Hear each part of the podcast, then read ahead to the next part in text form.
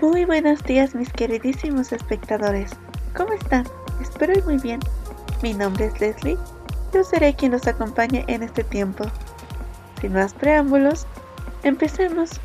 Pero si no antes, pasar a comerciales. Los chavos siempre cuestionan todo a los adultos, siempre piden respuestas. Pues bien, aquí las tienen todas. Pregúntale a tu madre, no eres adoptado. Busca un trabajo, porque lo digo yo. ¿Tengo cara de banco? Sí, soy humano. Cállate. ¿Puedes repetir la pregunta? No te saldrá nada en la mano. Tu herencia será el estudio. Sí, soy tu padre. Esperamos que así nos dejen tranquilos algunos años. ¿Alguna otra pregunta? Este es el lado Coca-Cola de la vida. Tómalo bueno, haz deporte. Bueno, después de esa pequeña pausa me gustaría retomar el tema anteriormente visto, el cual trata sobre la Ley General de Víctimas en México. Nos hablaba sobre que la ley no está aplicada en todos los estados, puesto que para años como el 2017 no era muy reconocida entonces. Si no era reconocida, no se podía ejecutar y más si las personas no sabían de ella. Esta ley tomó más importancia en la sociedad, puesto que los únicos derechos de las víctimas solo se trataban en el artículo 20 de la Constitución, el cual era muy corto para la importancia de tal derecho. Una de las partes más importantes de este tema es el hacedor jurídico, el cual es el acompañante de la víctima. Es el abogado, pero no cualquier abogado. Él tiene que ser amable, atento a todo el conjunto de derechos, al igual que defender sus todos sus derechos. Los principales beneficios de esta norma son el que sea unipersonal, es decir, que sean decisiones más prontas y más eficaces. Otro punto muy importante sobre esta ley es el que la Cámara Alta busca fortalecer el otorgamiento de medidas de ayuda, asistencia, atención y rehabilitación necesarias y urgentes para substanciar las necesidades diarias de las víctimas y que hoy se encuentran sujetos a mecanismos burocráticos.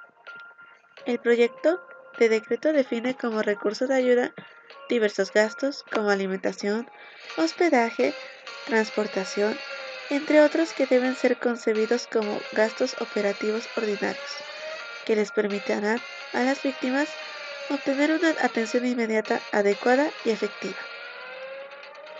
Se establece la obligación de entidades federativas cuenten con un fondo de ayuda, asistencia y reparación integral, asesoría jurídica y un registro de víctimas para que la Comisión Ejecutiva de Atención a Víctimas, CEAP, y las comisiones ejecutivas de los estados con cargo al Fondo de Federal o a los fondos estatales proporcionen recursos de ayuda a víctimas del fuero común para garantizar sus derechos.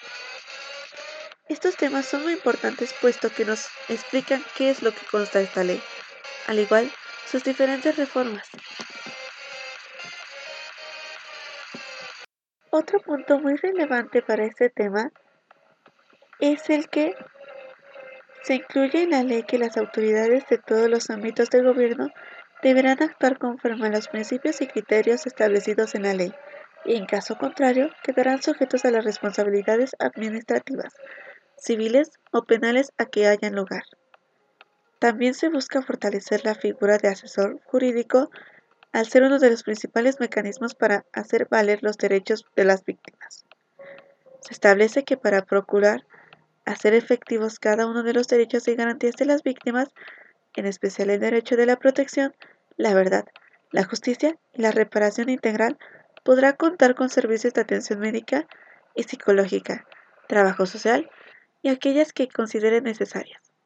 La reforma aprobada, en lo general, con 77 votos a favor, 9 en contra y 0 abstenciones, denota que la ley es muy apoyada sobre el público.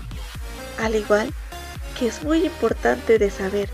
Bueno, dejando eso en claro, me gustaría hacer un reencuentro de todo lo que vimos. En pocas palabras, la Ley General de Víctimas trata sobre proteger a la víctima y brindarle cuidado, al igual que ayudarla y más eficacia en lo que hacen, al igual que verificar si la información que da es verídica.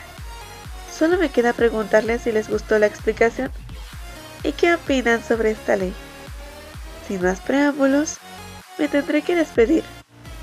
Muchas gracias por acompañarnos y nos vemos hasta la próxima. Sayonara.